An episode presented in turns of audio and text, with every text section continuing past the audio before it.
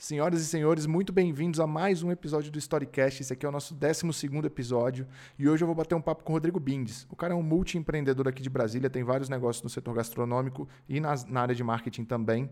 A gente vai bater um papo sobre presença digital em tempos de isolamento social. A ideia é mergulhar um pouquinho nesses conceitos de marketing digital e como isso pode ser explorado, principalmente para pequenos e médios empresários alavancarem os negócios nesse contexto mais desafiador pelo qual a gente está passando. O papo está incrível, a gente aprofundou em diversas discussões que são muito importantes, então vale muito a pena escutar até o final.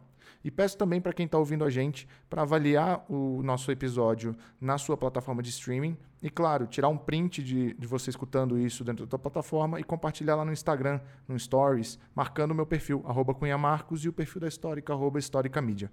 É isso, pessoal. Vamos direto para o episódio. Espero que vocês gostem. Valeu!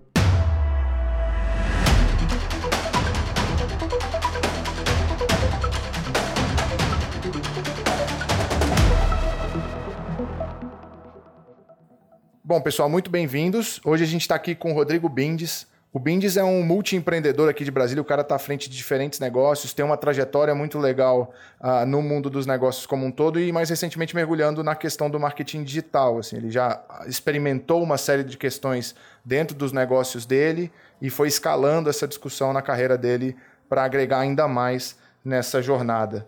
É, antes da gente começar a mergulhar aqui na nossa conversa, eu queria que você desse um pouquinho de contexto para quem está escutando a gente, contando um pouquinho de quem é você, de qual é a tua jornada é, e de onde você está agora, para a galera te conhecer um pouquinho aqui.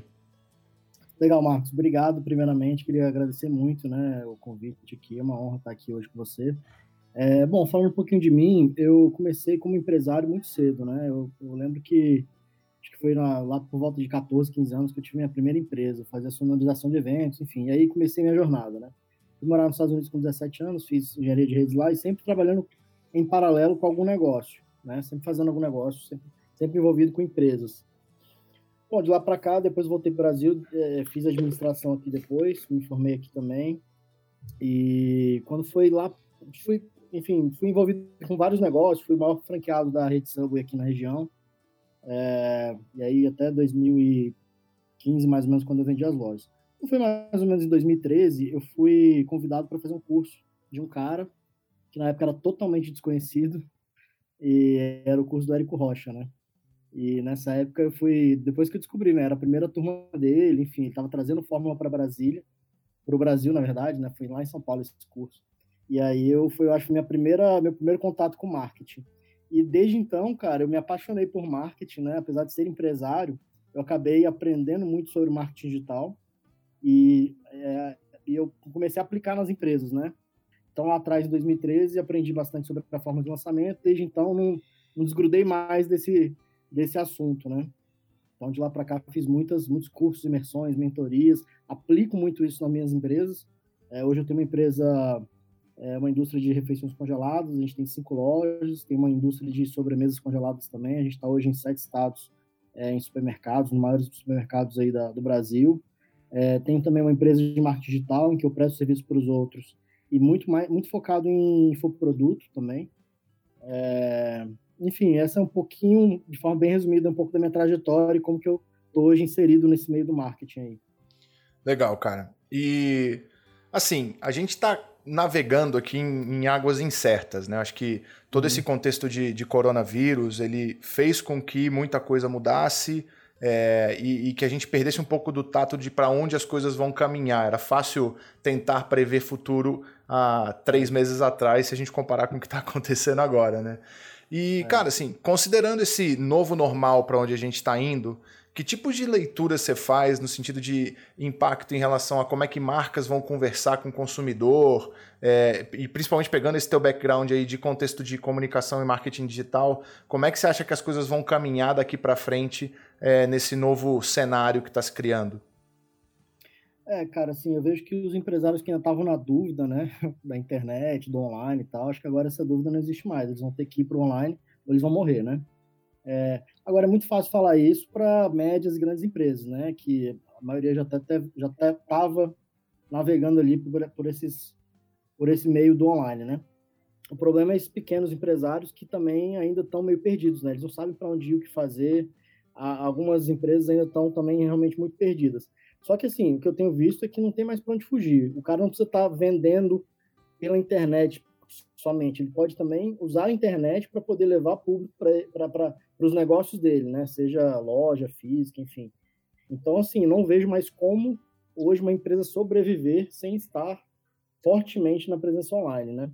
Agora, realmente eu vejo que as pessoas foram pegas meio de surpresa, né? Quando elas tiveram que fechar os negócios dela fisicamente, é, elas tomaram um susto, né? E, e elas estão meio que tentando correr atrás do prejuízo. Quem já estava inserido, como a gente, por exemplo, nas, nas nossas empresas, a gente já estava muito forte no digital, é, já fazia lista de, né, tinha, enfim, a gente era muito forte no WhatsApp, e-mail marketing, tinha landing page, tinha o tráfego rolando já muito forte na, nas redes sociais, a gente simplesmente continuou. Para a gente foi bom até, porque o nosso movimento até aumentou. É, porque as pessoas foram para online, quiseram consumir as coisas em casa e a gente estava preparado para atendê-las. E quem não estava preparado se ferrou, assim, literalmente. Os restaurantes, por exemplo, que é um pouco do meu, meu setor, eles simplesmente fecharam as portas da noite para o dia não tinham como se comunicar com os clientes. Muitos deles ainda não estavam vendendo na internet, fazendo delivery, né? Então, foi uma. Deus nos acuda, né? Foi uma loucura. E agora que eles estão correndo atrás. Então, assim, é um caminho sem volta, né? Legal, legal. E acho que tem um negócio aqui da tua fala que é muito bom, cara. É, de fato, tava todo mundo já olhando um pouquinho para essa coisa de redes sociais, de comunicação, mas quando a gente fala de internet e de digital, não necessariamente é só se comunicar, né? Às vezes é oferta também, é tráfego. E muita gente está tendo que repensar negócio para ver como é que traz a questão da transformação digital para dentro. É, e aí, cara, assim, acho que principalmente para você que já trabalhava num setor que tem um lado mega tradicional de levar as pessoas para dentro das casas e das experiências que eles promovem dentro dos ambientes. É, como é que você imagina que um cara que está lá dentro, tem um restaurante que teve que fechar, pode dar os primeiros passos para entrar nesse contexto de transformação digital? E aí, cara, é, é entender que o negócio precisa mudar e não só começar a fazer um anúncio no Instagram achando que tudo vai ser resolvido. É, eu acho que a grande dificuldade, cara, é entender que eu acho que as pessoas não estão entendendo ainda, ou estão começando a entender agora, que a rede social, ela não é só uma rede social para ficar postando foto selfie, entendeu? A rede social, ela é usada para fazer venda, ela é, é uma ferramenta muito, muito, muito forte. Quem, quem não está usando, está deixando dinheiro na mesa, né? Então, é, ele tem que entender que não é só ficar fazendo foto ali no feed, postando foto, né? A rede social não é isso para a empresa, né? É muito mais que isso. Tem estratégias por trás disso, tem tráfego pago, tem compra de mídia, né? Tem, enfim, você pode mandar esse cara para uma landing page, captar lead, conversar com ele, enfim, tem tanta coisa que você pode fazer usando aquela rede, a, a audiência está ali, né? A audiência não está mais olhando para a novela da Globo, né? É, o cara está na Globo muitas vezes olhando, mas ele está ali com o celular na mão. Então, assim, o empresário tem que sacar que a rede social é muito mais que isso. Eu acho que agora que ele está percebendo. E aí, entender como que ele vai usar a rede social para poder fazer venda. Né? Eu acho que essa é a grande dificuldade. Uma coisa também que eu fico reparando, Marcos, é o seguinte, que as empresas, elas, elas sempre terceirizam o marketing, né? Uhum. É, é meio que um padrão, né? Terceirizar e tudo mais. E muitas vezes elas têm que ter alguém, pelo menos que entenda o básico, para poder até cobrar de quem vai né, executar a estratégia, ou, ou, enfim, porque hoje ele simplesmente terceiriza de olho fechado, né? Então, acho que o empresário tem que chamar um pouquinho para ele, um pouco, essa, essa, essa responsabilidade também ou pelo menos ter alguém internamente que entenda. Eu vejo que a importância do marketing é tão grande na empresa que se ele não entender, é como se ele estivesse, tipo, ignorando uma parte muito relevante, muito importante da empresa dele, né? É, então, eu, eu, acho que é aí que está a verdadeira mudança dentro das empresas. Eles vão ter que começar a entender melhor as estratégias digitais, né? Cara, demais. Eu acho que para mim isso aqui é, é, questão de mindset. Assim, eu acho uma loucura empresário que não entende de marketing e, e, e que tende a delegar demais é, esse tipo de, de tarefa, seja para terceiro, seja para equipe. Tem uma frase do Drucker que é muito boa, que fala que um dono de empresa ou grandes gestores deveriam ter duas preocupações essenciais para garantir perenidade de negócio. Uma é marketing e outra é inovação. Marketing para trazer cliente para comprar o produto que você já tem e inovação para pensar no próximo passo que você quer dar como negócio. acho que isso aqui, para mim, é crucial. E aí, quando você fala essa questão de, de agência, é, apesar de eu ter uma agência e operar dessa forma, a, a, minha leitura é que quanto menor é o negócio, mais é a obrigação do dono cuidar do marketing do seu negócio e menos é a lógica de caçar uma agência para prestar serviço, né? É, eu não acho que ele tem que ser o melhor, o melhor marqueteiro do mundo. Eu não acho que ele tem que internalizar tudo. Eu acho que não é isso. É muito mais entender e, e até meio que entrar um pouco para dentro da agência, entender quais são as estratégias, se, se informar, se, né, começar a se envolver mais nesse processo, porque realmente é muito importante. Eu fico vendo, por exemplo, hoje, como, eu estou com a minha chavinha virada, assim, minha cabeça hoje é, é tudo é marketing, eu não consigo pensar no negócio, é, em nenhum negócio, sem antes pensar no marketing. Então, hoje, para mim, é muito mais fácil pensar numa empresa, quando eu vou pensar em vendas, já penso em marketing, já penso na estratégia. Enquanto o empresário que ele não tem esse mindset, ele ainda está, enfim, ele está pensando em produto, quer dizer, quer dizer, você tem que dar 10 passos para trás, né, cara? Antes de você pensar em produto, você tem que pensar também como é que você vai fazer para vender isso, como é que você vai chegar para as pessoas e informar elas desse produto, enfim. Perfeito. É uma loucura. Eu realmente vejo que a importância do marketing é muito, muito maior do que muitas vezes o empresário imagina, né? É, até porque assim, o marketing interfere diretamente em vendas. Se você não vende, não adianta você ter o melhor produto do mundo, você vai morrer na praia, né? É, e, o marketing interfere as vendas, não tem jeito. É isso. E, e tem uma outra vertical aí que é é, não conhecer de marketing te coloca numa posição péssima para avaliar fornecedor de comunicação e publicidade, né? Porque é, a gente passou já do tempo, finalmente a gente passou desse tempo, em que entrega de agência de publicidade era uma entrega mais artística do que negocial, sabe? O, o que importava era a beleza da peça. É, e hoje você vê alguns empresários já pensando e falando, cara, beleza, mas qual que é meu meu CAC? Como é que tá o, o, o é. custo de aquisição de cada um desses clientes? Como é que tá o resultado, o retorno que essa agência está me gerando? Eu estou impactando gente o suficiente para ter conversão do outro lado? E quando você começa a criar esse tipo de consciência, é, você cria uma cadeia de compromisso dentro do marketing e da comunicação, e é muito importante separar essas duas coisas, porque muita gente confunde marketing com publicidade, é, uhum. que de fato traz uma engrenagemzinha mais eficiente para a linha do negócio, né? Acho que a, as suas falas elas são muito claras nesse sentido. Cara, eu penso em marketing porque tu já está avaliando como é que tu vai divulgar, que tipo de resultado você precisa ter, por isso aqui ser rentável ou não do ponto de vista negocial. E, e, de novo, acho que quanto menor o empresário, quando ele começa a terceirizar demais isso, é, ele começa a criar problemas de longo prazo para ele, né? Porque ele não tem visibilidade nenhuma do tipo de resultado que o investimento dele gera. É, você falou uma palavra interessante, que é o CAC, né? Se, se o empresário entende o que é o CAC, já já está assim mil anos na frente de muita gente, né? Então assim, porque ele já começa a pensar, assim, cara, me custa X para trazer um cliente, né? E se ele entender também LTV, né? E esse cliente vai me durar tanto, ele já tem assim, ele consegue conectar o marketing, né? Como que tá, o custo dele trazer esse cliente, né?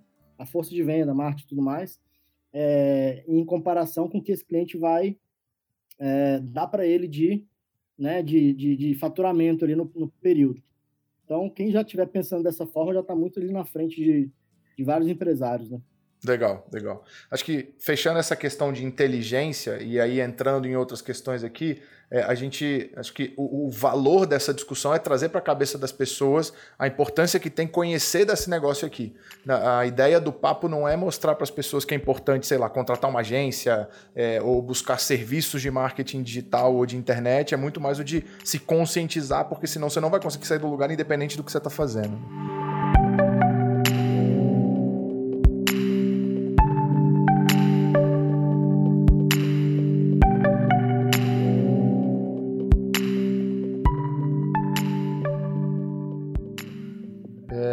Cara, assim, entrando no contexto do digital, a gente começou falando um pouco disso, dessa transformação digital dos negócios. Acho que tem alguns pilares aqui que são importantes para a gente conseguir explorar bem esse, esse universo, né?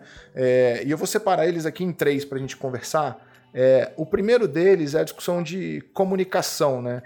A gente falou muito que a atenção das pessoas não está mais. Acho que a tua fala é muito boa. Assim, as pessoas não estão mais vendo novela na Globo, né? As pessoas estão navegando em rede social, estão navegando em sites e a atenção delas está ali dentro. E a disputa por atenção ela virou um negócio muito importante. E aí entra o primeiro pilar que eu queria trocar uma ideia contigo, que é a discussão de produção de conteúdo.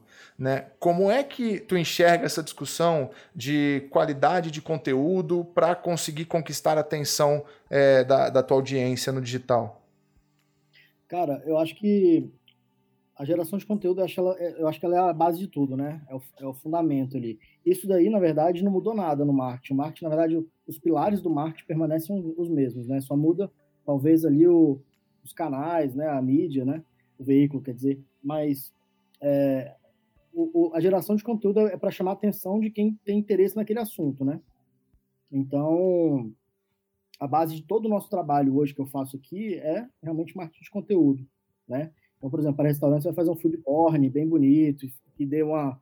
O cara sinta água na boca quando vê aquela imagem. E aí, quer dizer, para quem está, sei lá, vendendo é, maquiagem, a pessoa vai ter que mostrar como que faz maquiagem, né? ensinar as pessoas a fazerem maquiagem. Quem assistir aquele vídeo aqui, de fato, vai ter vontade de comprar maquiagem. Eu, por exemplo, não tenho interesse em assistir uma pessoa ensinando a maquiar.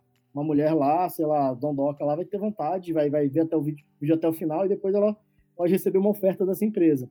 Então, vejo assim, eu acho que o conteúdo é a base, é como se fosse a novela, a novela tem os comerciais, né? Ela é cortada é, em períodos ali que tem o, o, meio ali que tem o comercial. É exatamente isso, é como se a gente estivesse construindo a novela ali, contando uma historinha para o cliente e de vez em quando fazendo uma venda. Eu gosto muito de fazer essa analogia ali com a, com a novela da Globo, né? Perfeito, perfeito. E aqui a diferença é que antes a atenção estava na novela da Globo e agora a atenção está na, na vida pessoal de cada um. Né? A pessoa quer consumir conteúdos de entretenimento e no meio ela está vendo algum tipo de anúncio, algum tipo de conteúdo é, direcionado. Muitas, muitas, vezes ele ainda está na Globo também, mas ele está com a segunda tela, o efeito da segunda tela, né? Você vê a votação lá do, do BBB, que é uma loucura, né? Os caras estão lá no Twitter bombando também, entendeu? Falando do BBB o tempo inteiro e tal. Eu não assisto, mas eu vejo né, as repercussões. Então, assim, o cara tá com as duas telas ligadas. Né? Não tem como fugir mais desse efeito. Perfeito.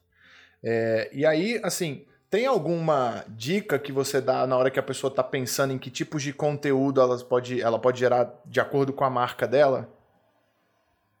Cara, eu acho assim, tem que. Eu, eu gosto muito de ver o que está que, que, que tá sendo feito lá fora, né? Ver, por exemplo, se a pessoa tem, sei lá, uma agência de turismo, ver quem são os maiores, os melhores, ver o que está sendo feito lá para usar como referência, né? Eu acho que a pessoa tem que fazer uma linha editorial, né? Entender mais ou menos qual que vai ser ali, o que, que ela vai falar. É, e tem que ter, cara, eu acho que acima de tudo, para conteúdo tem que ter a consistência, né? A constância. Não adianta você fazer conteúdos uma vez por, sei lá, semana. Uhum. Então tem que ser uma coisa realmente constante, né? É, então, assim, eu realmente acho que tem que olhar o que está sendo bem, bem feito, para a gente também não tentar ficar reinventando a roda toda hora. Eu acho que isso daí é para quem já está mais profissional, né? Mas para quem está começando, cara, vê o que está sendo feito, vê o que tem de bom, adapta para o seu jeito, né? Para o seu jeito de falar, para o seu jeito de, de executar. Você também não precisa. O interessante é que hoje você consegue fazer conteúdo simplesmente ligando o celular, né? Antigamente, quer dizer, alguns anos atrás, você precisava ter uma parafernália, investir milhões em equipamentos. Hoje não, hoje simplesmente você liga o celular, você já está gravando áudio, você está tirando uma foto, você consegue, um aplicativo simples lá, sei lá, no InShot, você consegue fazer uma edição maneira no Canvas, você simplesmente consegue estar na palma da sua mão, você não precisa gastar mais nenhum real para ter essas ferramentas na mão. Então, assim, é, é começar, cara, eu acho que não tem muito mistério, é realmente começar e ter essa, essa constância, essa consistência na geração, né?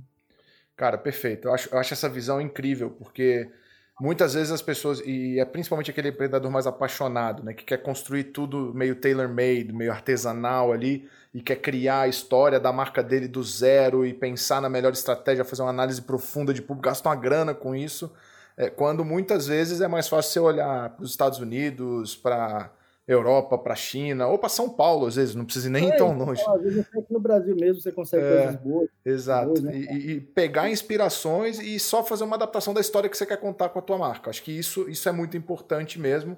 É, eu concordo 100% contigo. Acho que a, a lógica de produção de conteúdo hoje ela já está muito bem definida em alguns mercados. É muito mais questão de se inspirar nos lugares certos mesmo. Tá, e bom, e outra coisa também que eu vejo em relação à geração de conteúdo, cara, é a necessidade, é a importância de, do storytelling, né? Você realmente contar uma história, que as histórias se conectam, né? Então, quando você vai falar, por exemplo, da sua empresa, você tem que contextualizar isso numa história, né? A história que realmente vai fazer a pessoa te dar ouvidos. É diferente de você falar, oi, estou aqui vendendo. É, eu vou dar o um exemplo de novo aqui da, da empresa de, sei lá, de agência de turismo estou aqui vendendo uma passagem, né? Cara, se você contextualizar a história e contar uma historinha, é muito mais fácil o cara te dar atenção e escutar o que você tem para falar, né? Uhum. Então, o storytelling, cada vez mais, eu tenho visto a, a, importância disso. Eu até fiz um curso sensacional recentemente com o Leandro Aguiar, justamente sobre storytelling, né? Mais focado em lançamento de produto, mas que, no final das contas, cara, é, serve para qualquer tipo de empresa. Não tem como fugir disso. Show, show. Então, primeiro pilar essa discussão de produção de conteúdo para se comunicar bem com o teu público. É, e aí eu queria entrar no segundo pilar, Bins, que para mim é muito importante também, é, talvez tão importante quanto a questão de produção de conteúdo, que são as estratégias de conversão. Né? Não adianta eu simplesmente usar a produção de conteúdo de forma orgânica, lá só sair postando na minha timeline, achando que o resultado vai vir, porque ele pode até chegar, mas vai demorar muito mais do que demoraria se eu usasse estratégias conscientes e coerentes de conversão. E aí entra toda a discussão de tráfego, de é, jornada, para a gente conseguir fazer isso acontecer. É, como, é que você está enxergando isso hoje? Eu sei que você usa bastante dessas estratégias para gerar resultado para os seus negócios, e eu queria que você trouxesse um pouquinho da tua visão, da tua leitura para essa estratégia ou para essas visões de conversão no, no digital. Cara, então, o... a gente tem que entender, eu acho que antes disso, é, é o funil, né? O funil, por exemplo, eu uso o funil AIDA, né? Que é atenção, interesse, desejo e ação. É, então, assim, a gente falou um pouquinho de conteúdo lá atrás, né? você gerar esse conteúdo para poder chamar atenção e é justamente a, a boca do funil. Então, você está gerando conteúdo para poder mais gente assistir ali o seu conteúdo mais genérico, né? Uhum. E aí, de fato, quem assiste aquilo ali, quem engaja de alguma forma, né? Quem interage, seja comentando, é, dando like, compartilhando, salvando, ou assistindo um, uma parte do seu vídeo e tal, você consegue, né? Pelas redes sociais, você consegue é, mapear quem são essas pessoas e agrupá-las, né? E aí, a partir disso aí, você consegue começar a fazer oferta, que é de fato o que você vai é, fazer para tentar converter. E aí, quando a gente fala de oferta, não é oferta de, de promoção, né? Que às vezes as pessoas confundem. É muito mais oferta no sentido de oferecer um produto. Então, eu não estou oferecendo abertamente para qualquer um da internet. Estou oferecendo para aqueles que tiveram contato com alguma coisa minha, com algum conteúdo meu. Né? E aí que começa a gerar, de fato, a conversão. Né? E a gente sempre fala que tem que ter nessa, nessas ofertas um call to action, né? uma chamada para ação, seja clique aqui, sei lá, deixe seu e-mail, enfim, tem que ter alguma chamada para ele fazer alguma ação. E eu acho que é a partir daí que é o que realmente gera as conversões, né? Que gera venda e, e tudo mais. Legal, legal. É, e aí, assim, cara, acho que você falou aqui, acho que usando alguns termos técnicos, acho que deu para entender bem essa visão, mas é, eu queria que você falasse um pouquinho mais desse conceito de, cara, primeiro eu vou gerar um conteúdo de, de para chamar a atenção das pessoas, e aí, a partir daquilo ali, eu consigo segmentar um pouco mais o meu público, ser um pouco mais direcionado e assertivo, para eu conseguir fazer ofertas mais direcionadas. Acho que é, se você puder entrar um pouquinho em cada um desses estágios, para as pessoas que, que talvez não trabalham tão a fundo com isso entenderem mais, seria bem legal. Tá, bom, então, é, a geração de conteúdo, é, a partir do momento que você começa a fazer, ela tem que ser distribuída, né? E aí entra uma parte que a gente não falou ainda, que é a parte de distribuição de conteúdo. E é muito importante que isso daí seja feito de forma de forma comprada, né, de forma paga, porque muitas vezes a pessoa faz um conteúdo muito bom, muito foda e posta lá nas redes sociais, lá, sei lá, no Instagram, tem um feed lindo, né, que é a vitrine ali da, da empresa dele, só que aquela mensagem chega para meia dúzia de pessoas, né? Hoje o Instagram, o Facebook e tal, eles estão entregando muito pouco, né, no orgânico. Então, se você tem lá, sei lá, 10 mil seguidores, se você posta qualquer coisa, quem vai ver aquilo ali vai ser, sei lá, 500 pessoas, mil pessoas, e aí as pessoas que vão interagir são bem menos, inclusive. Então, acho que aí entra um pouquinho a importância de você distribuir esse conteúdo de forma aberta, né? Para poder você ver na internet quem tem interesse naquele assunto. Aí entra uma outra coisa que eu vou, lembrando dos assuntos aqui, vou meio que juntando e misturando. Mas entra muito, muito a, parte da, do copyright, né? Você saber é, usar o texto de forma mais persuasiva, e a gente usa muito headlines para isso. Então, é, por exemplo, sei lá, quem está vendendo o negócio da maquiagem lá, que eu estava dando exemplo, é, e você faz um vídeo de maquiagem, você já pode botar uma headline lá, uma legenda, falando assim: ah, se você gosta de maquiagem, assista isso. Eu não preciso assistir o vídeo para ver que aquilo ali não é para mim, eu que sou homem, e que não tenho interesse no assunto. Então, uma mulher que pode estar tá interessada naquele assunto, ela vai ler lá e vai assistir o vídeo. Então, tem essas questões de comprar mídia, entregar para as pessoas, segmentava através da copy, ou seja, você coloca ali um texto legal, só quem vai assistir realmente é quem tem interesse. Bom, aí dito isso, aí a pessoa vai lá, assiste uma parte do vídeo. Você fala lá depois, na hora de montar a sua campanha, eu quero ver públicos que tenham assistido uma parte relevante do meu vídeo, para aí segmentar ela. Uma outra coisa legal que ninguém faz, que pouquíssimas pessoas, por incrível que pareça, é, sabem, é que você pode subir uma lista de clientes para o Facebook e para o Instagram, né? É, para você poder impactá-las. Então, quem tem clientes aí que tem é, lista de, de celular, né, o contato celular, pô, muitas vezes você tem, às vezes no, você grava ali no celular, ou então às vezes você tem um sistema que você capta o celular do cara, ou às vezes você tem um sistema de fidelidade, enfim. Se você, se você tiver qualquer cadastro dele, você tem um celular, você pode subir essa lista também para as redes sociais, né? É, e aí, a partir disso, você consegue impactar essas pessoas que já te conhecem. É muito mais fácil você conseguir fazer com que essa pessoa que já te conhece voltar a consumir no seu estabelecimento e ter uma frequência maior do que um novo cliente, né? Uhum. E uma coisa interessante é que você pode pedir para o Facebook, para o Instagram, falar, é, é, te mandar públicos parecidos com aqueles seus clientes. Então você chega para o Instagram e fala assim: olha, eu tenho aqui um grupo de mil clientes, eu quero pessoas que tenham comportamentos, interesses parecidos com esse, para poder impactar com o meu conteúdo, né? Então eu estou tentando explicar um pouquinho como é que a gente pode distribuir esse conteúdo para as pessoas que realmente poderiam assistir esse, esse produto, esse, esse conteúdo seu. E a partir daí, como eu falei, assim, as pessoas que de fato interagirem, né, comentarem, darem like, salvarem, compartilharem, mandarem direct, clicarem no, no, na ação, que eu, foi uma das coisas que eu falei, você pode segmentá-las e falar assim, ó, agora eu posso ofertar alguma coisa para elas, né? E aí, de fato, você construir alguma, alguma proposta, alguma, alguma oferta, né, que seja. Legal, legal demais. Acho que tem um ponto aqui que eu acho muito legal, cara, e que é, você falou um pouquinho que as pessoas de fato não têm visibilidade, que é a capacidade de segmentação que o digital tem. Acho que tanto na questão de subir uma lista com base com uma base de clientes que já são meus, quanto a utilização do, da lógica do lookalike, dos públicos similares, e, e até mesmo, apesar de, de, ser um pouco menos assertivo, a própria discussão de, de interesses, né, ela, ela é interessante porque ela aponta é. para pessoas que estão consumindo informações similares ao que você quer ofertar. E isso é, é diferente de qualquer coisa que a mídia tradicional estava acostumada a fazer, né? Uma coisa é você falar, bom, olha, quem assiste a minha novela das nove, vamos falar da novela da Globo de novo, são, é. É, sei lá, mulheres de 35 a 50 anos, homens de 40 a 60 anos, sei lá, e são, sei lá, 50 milhões de pessoas. Mas, putz, a, a, o grau de assertividade dos anúncios é muito ruim. Então você acaba anunciando para um monte de gente que não necessariamente quer consumir aquilo ali. Você vai meio que na inferência.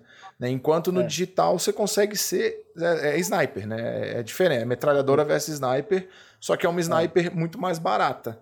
É, e aí, assim, minha pergunta aqui, cara, nesse contexto é: como é que você enxerga? Porque lá nos Estados Unidos, por exemplo, isso já aconteceu, né? Essa migração de verba e de atenção da, inclusive de quem anuncia dos canais tradicionais para os canais digitais.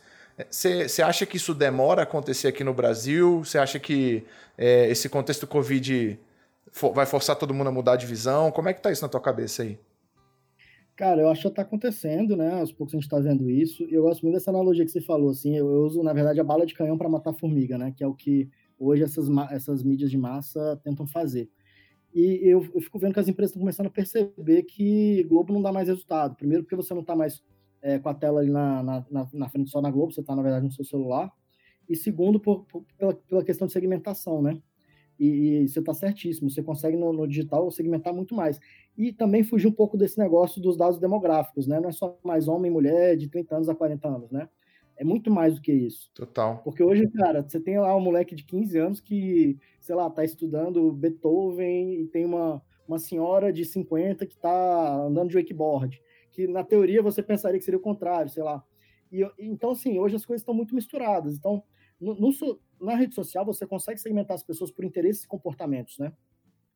E que é o que você realmente consegue, que nem você falou, ser mais assertivo e na, no sniper, né? Uhum. Então, assim, em relação à migração aqui no Brasil, acho que já está acontecendo. Eu tenho visto que, eu tenho conversado com muita gente que está deixando de anunciar nessas grandes mídias, por causa justamente disso, que você é, é, muito mais caro você tentar atingir todo mundo numa revista, no jornal, numa, num rádio, numa TV, do que você ser certeiro ali no digital, né? Então, você consegue gastar menos e acertar mais no digital. Eu acho que essa que é a grande questão. E ainda mais hoje, nesse momento de crise, né? Todo mundo quer gastar menos e ser mais assertivo. Acho que é por aí, né? É isso. O momento é esse.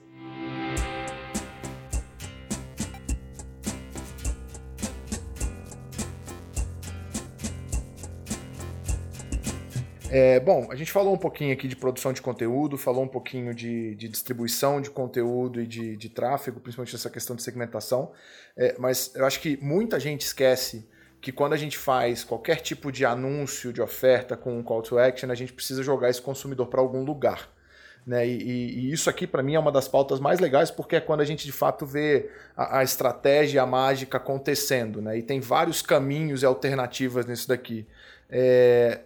Como é que vocês hoje, dentro das suas operações aí, cara, desenham esse esquema de jornada ou projetam para onde jogar o consumidor é, quando vocês estão desenhando estratégia?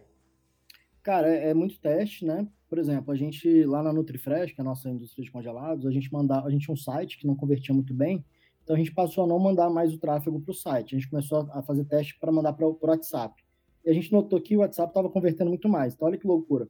A gente manda o cara, a gente faz um anúncio, fala assim, compre aqui. Aí ele vai e abre um WhatsApp. Quando ele clica, vai para o meu WhatsApp.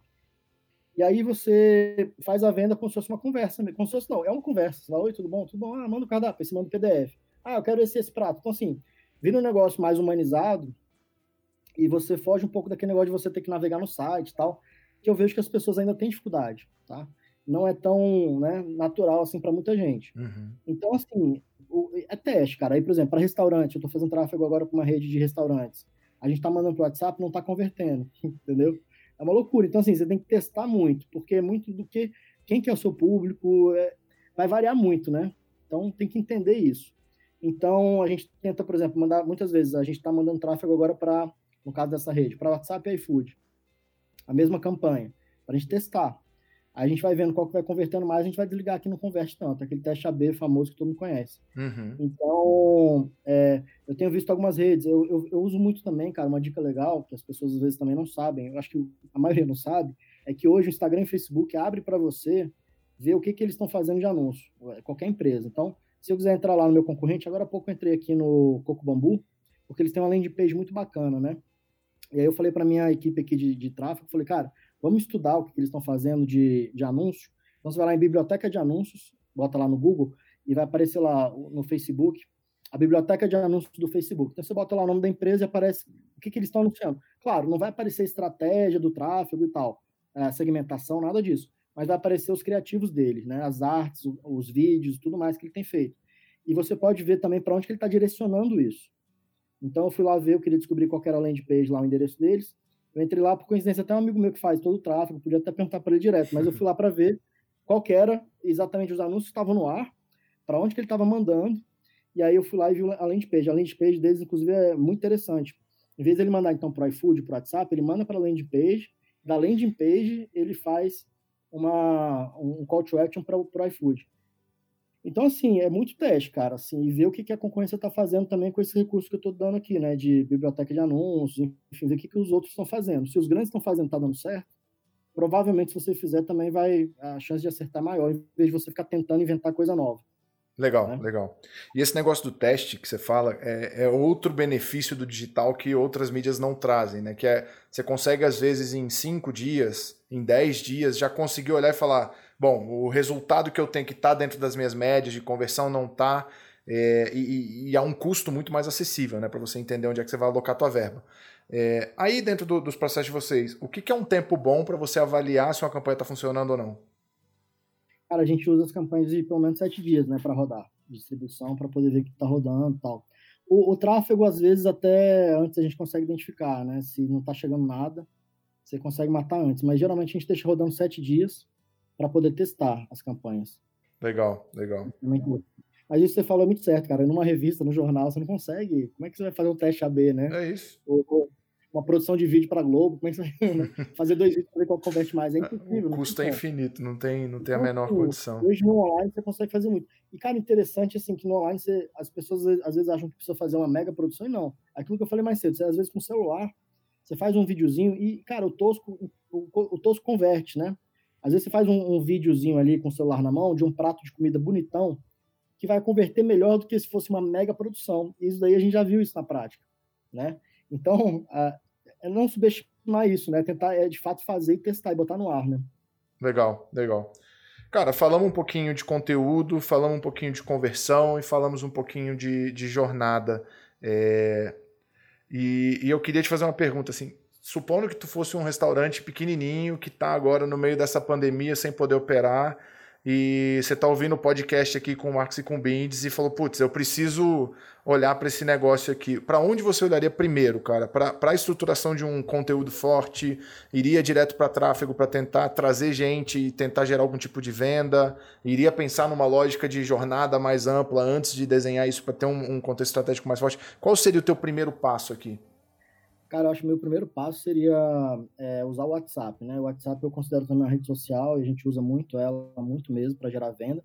Então, acho que a primeira coisa, porque se você for para a rede social, você tem que pensar realmente em conteúdo e tráfego. E, e o empresário, dificilmente ele vai, ele vai entender disso. O conteúdo é até mais fácil, ele consegue fazer umas coisas, né? Videozinho do, dos pratos dele, ou então do, do making off lá da cozinha e tal, dá para fazer. Só que a parte de distribuição desse conteúdo é a parte mais difícil para ele, né? Então, acho que a primeira coisa que eu faria é, seria realmente investir em WhatsApp e SMS. Então, pegaria uma lista de clientes, de repente ele já tenha, é, de alguma, qualquer cara, qualquer lista, às vezes até de reserva, lista de reserva, né, de pessoas que já tenham ido lá, ou de pessoas que ele conhece, que consomem lá, às vezes amigos dele. Eu tentaria é, mandar mensagens com alguma oferta para essas pessoas. Então, pegar lá os grupos de amigos, colegas, de trabalho, enfim, de qualquer coisa, e fazer uma mensagem, olha, estou aqui fazendo delivery, né? Esse daqui é meu prato A, B e C, preço é tanto, peça já. Tá aqui o número do WhatsApp para pedir. Então, assim, eu, isso daí eu acho que é o que existe mais fácil, muitas vezes a pessoa não faz. É, eu tenho instruído algumas pessoas, eu tenho, muito amigo de dono de restaurante que precisou, né? Tava justamente passando por isso que você falou agora, e eu dei essas dicas. E aí começa. Você começa dessa forma, de uma forma simples, barata, rápida, você consegue fazer a mensagem em cinco minutos, tira uma foto do prato, manda lá, é, a Confeitaria da Torre, que é essa minha marca de sobremesas, hoje a gente vende mais em supermercado e food service, a gente vende para restaurantes, né? E aí a gente começou a abrir agora a venda direta, a gente está vendendo pelo iFood e a gente criou uma mensagenzinha lá. Galera, olha só, tá com vontade de comer doce? Peça já. É, pudim, é, pudim de leite condensado, bolo no pote, é, a gente tem também o pastel de Belém. A gente fez uma mensagenzinha, botei fotos, fotos mesmo de celular que a gente tirou, tá? E começou a mandar nos grupos, cara, começou a aparecer pedido. Então não dá para subestimar isso. Eu acho que a primeira coisa que eu faria é isso. A segunda coisa era tentar, de repente, achar alguém que entenda de tráfego para poder ele contratar e já começar. Eu acho que uma agência, muitas vezes, é, fuja um pouco do ticket para né, ele pagar se ele tiver no momento agora que ele está meio apertado e tal. Perfeito. Eu não estou jogando contra seu time, não. Eu tô pensando na cabeça do Não, eu tô 100% alinhado contigo, cara. Eu acho que a é. agência é só para quem já está estruturado. É, então, sim, eu tentaria achar uma pessoa que entenda de tráfego, de compra de mídia online, para poder ele, ele começar a distribuir o conteúdo dele, uma oferta, fazer umas artezinhas básicas. Arte, pra, cara, arte eu acho que nem precisa procurar ninguém que mexa com arte. Eu acho que ele mesmo consegue, no Canva, tirar uma foto e botar um nome do prato, o preço e a marca dele ali, né? Uhum. E começa a distribuir isso. Aí, para distribuição, eu acho que realmente ele vai precisar de ajuda, né? Mas realmente eu acho que o WhatsApp as pessoas tinham que usar mais, né, para oferecer mais e ofertar mais. Cara, legal demais, legal demais. Acho que é, é essa visão de ir primeiro pro WhatsApp, ela é brilhante porque ela, é, ela, é mão na massa total, né? Você não precisa ter nenhum tipo de conhecimento novo para rodar esse negócio e, e, de fato, trazer alguém que entenda de tráfego para tocar é um negócio muito mais acessível é, e, e, que não exige uma operação parruda de produção de conteúdo nem nada disso. Acho que é, eu, eu, sou muito adepto disso que você fala, de cara, com o celular na mão hoje em dia, com essas câmeras que esses celulares de hoje têm, é, você, faz, você faz milagre, cara, assim. É, uma outra coisa que eu tô pensando aqui também, cara, se o cara quiser começar da noite pro dia, sem esforço nenhum, é mapear alguns influenciadores que. E aí, uma dica que eu dou é ele tentar identificar quais são os influenciadores que os públicos dele consomem. Então, sei lá, se é um restaurante mais jovem, você vai ver uma de repente procurar uma influenciadora digital mais jovem, que o público dela também é jovem. Ou então, se for um restaurante mais chique, você vai procurar uma, sei lá, uma socialite, que o público dela, que assiste ela ali, que acompanha ela, também são de mulheres mais maduras. Então, é, ir atrás dessas influenciadoras, mapear. Se, se você tiver totalmente alheio, assim, tiver sem saber quem é, pergunta para quem é, quem tá na internet, os amigos, né? Pô, quem é a influenciadora que você pergunta para seus clientes, né? Pô, quem que você segue aí, né? Sei lá. E a pessoa vai dando dicas. Então, a partir do momento que você mapeia ali umas 5, 10, 20 pessoas, você pode entrar em, direct, em contato com direct por ela, para ela, né? E falar, olha, posso te mandar um prato do meu restaurante? Queria te presentear. Simplesmente assim, simples assim. É o básico que as pessoas não fazem. A influenciadora, as pessoas acham que tem que vai cobrar, não sei lá. Algumas até cobram, cara, mas a maioria não. E aí você pode mandar um presente para ela e as micro-influenciadoras de 5 mil, 10 mil, 15 mil clientes, é, seguidores, elas vão ficar muito honradas. São pessoas que, de fato, então, não são aquelas mega celebridades da internet, elas são pessoas acessíveis, que elas vão ficar muito honradas com esse presente. E você começa a mostrar a cara, né? Você começa a apresentar o seu produto para as pessoas através dessas influenciadoras, né? Total, total. É uma outra sacada muito boa e, e bem acessível, é o que você está falando. Assim, a pessoa que tem 5 mil seguidores, ela vai ficar sorrindo de orelha a orelha ali de ter ganhado o almoço. Tempo e dedo ali, é hora dedo ali, para você ficar mandando mensagem e o, o custo do prato, né? É isso. Total, é isso.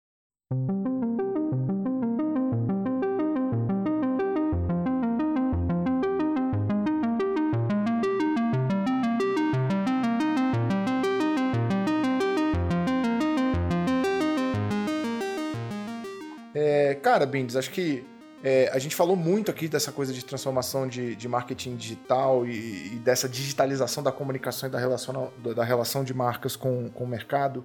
É, mas eu queria usar um pouco aqui da tua visão empresário e empreendedor, vai. Sei que você é conselheiro lá do, da, da Moai, que é um grupo de empresários, então vou, vou expandir um pouco aqui a nossa conversa, é, trazendo um pouco da visão, e acho que a gente falou um pouco disso lá atrás, mas acho que eu vou entrar numa seara aqui que é um pouco mais forte. É, você acha que tem algum, algum negócio que não consiga de forma nenhuma se digitalizar para sobreviver esse contexto? Eu digo assim, eu sei que tem gente que vai sofrer mais e vai ter gente que vai sofrer menos, mas tu, tu consegue enxergar algum modelo que não consegue fazer nada para passar dessa Cara, fase? Eu não consigo enxergar um modelo que não consiga usar a internet de alguma forma para é, gerar vendas, né? Não consigo, assim, não, sem falar qualquer coisa. Ah, eu vendo bosta enlatado, cara, dá para vender na internet. Tá vendo passagem para a lua, dá para vender. Cara, qualquer coisa. Eu vendo terreno no cemitério, dá para, cara, qualquer coisa das coisas mais malucas. Comida. Cara, eu vendo há, há 12 anos, a, Nutrifresh existe há 12 anos, a gente vende é, comida congelada. Cara, eu acho que é desde 2011, assim, na internet, cara. Tipo assim, a gente usa a internet para vender comida congelada. Eu sempre achava isso uma loucura. E o nosso site sempre converteu muito bem. Depois que a gente desabilitou ele, porque o WhatsApp estava convertendo melhor. Então, assim, eu não, eu não consigo entender, eu não consigo é, imaginar nenhum negócio, nenhum produto que não consiga gerar vendas, ou pelo menos ser conhecida né? Pela, é, pela internet. Todo mundo pode, qualquer empresa pode. Total, total. É, eu acho que aqui, cara, eu queria trazer uma mensagem que de, de dois empreendedores conversando de que o contexto tá brabo, mas assim, se a gente não para e reflete um pouco no que, que pode ser feito para a gente sair do outro lado, é, provavelmente a gente não vai sair mesmo. Mas eu acho que Perfeito. ferramenta, instrumento, contexto, tudo isso existe. Acho que se tem um momento bom para a gente passar por uma pandemia, esse momento é, é agora, né? Porque em outros é. a gente não conseguiria sobreviver do jeito que a gente consegue agora. E também, cara, a informação tá livre, gratuita, tá na internet. Né? Então, se você quiser aprender qualquer coisa, é só você ir na internet, você procura no YouTube que você vai descobrir como fazer, né? Assim, então a pessoa está sentada, é só ela assistir meia dúzia de vídeos que ela vai começar pelo menos a entender alguma coisa. Então aí você falou assim, a gente está no momento bom para poder passar por uma crise, né? Porque a internet consegue dar essa essa voz para as empresas, né? E você também consegue aprender de forma muito fácil com conteúdos que tem aí disponíveis à vontade pela internet. Show de bola, show de bola. Bindes, é, cara, quero te agradecer demais aqui pelo teu tempo. É, o papo foi muito legal, acho que a gente conseguiu passar por várias searas aí da discussão de marketing digital e, e um pouquinho dessa questão de transformação digital também, é, e passar algumas mensagens importantes. É, acho que você tem uma bagagem que agrega muito para as pessoas aqui e espero ter conseguido sugar um pouquinho disso tanto para mim quanto para o público que está aqui escutando a gente. E, cara, você quer deixar alguma mensagem final aqui para quem escutou a gente até aqui? Cara, primeiramente queria agradecer aqui pela oportunidade de estar falando aqui com você. Espero que esse nosso bate-papo realmente atinja algumas pessoas e faça com que elas se mexam, né? Que elas se movam.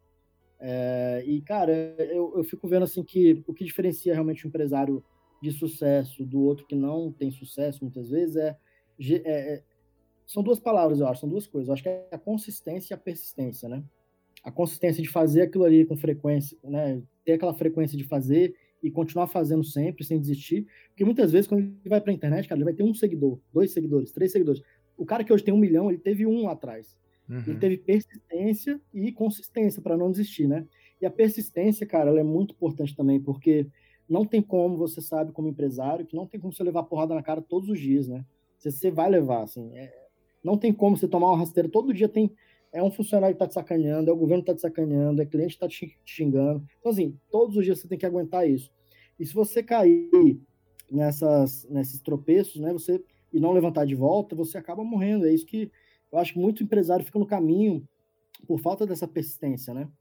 Então, eu acho que é, é, um pouco do que eu gostaria de ver assim, nos empresários, essa consistência de fazer realmente a coisa acontecer é, e ter frequência, né? E a persistência de não tomar um soco na cara, cair e desistir, né? Acho que é por aí. Perfeito, perfeito. E vai para online, né, Marcos? Eu acho que é isso. No final Vamos das contas, online. o recado que a gente está dando aqui é o seguinte, cara, entre no online, de uma forma ou de outra, de forma, assim, entre de qualquer maneira, não tem como fugir disso mais. Perfeito, perfeito.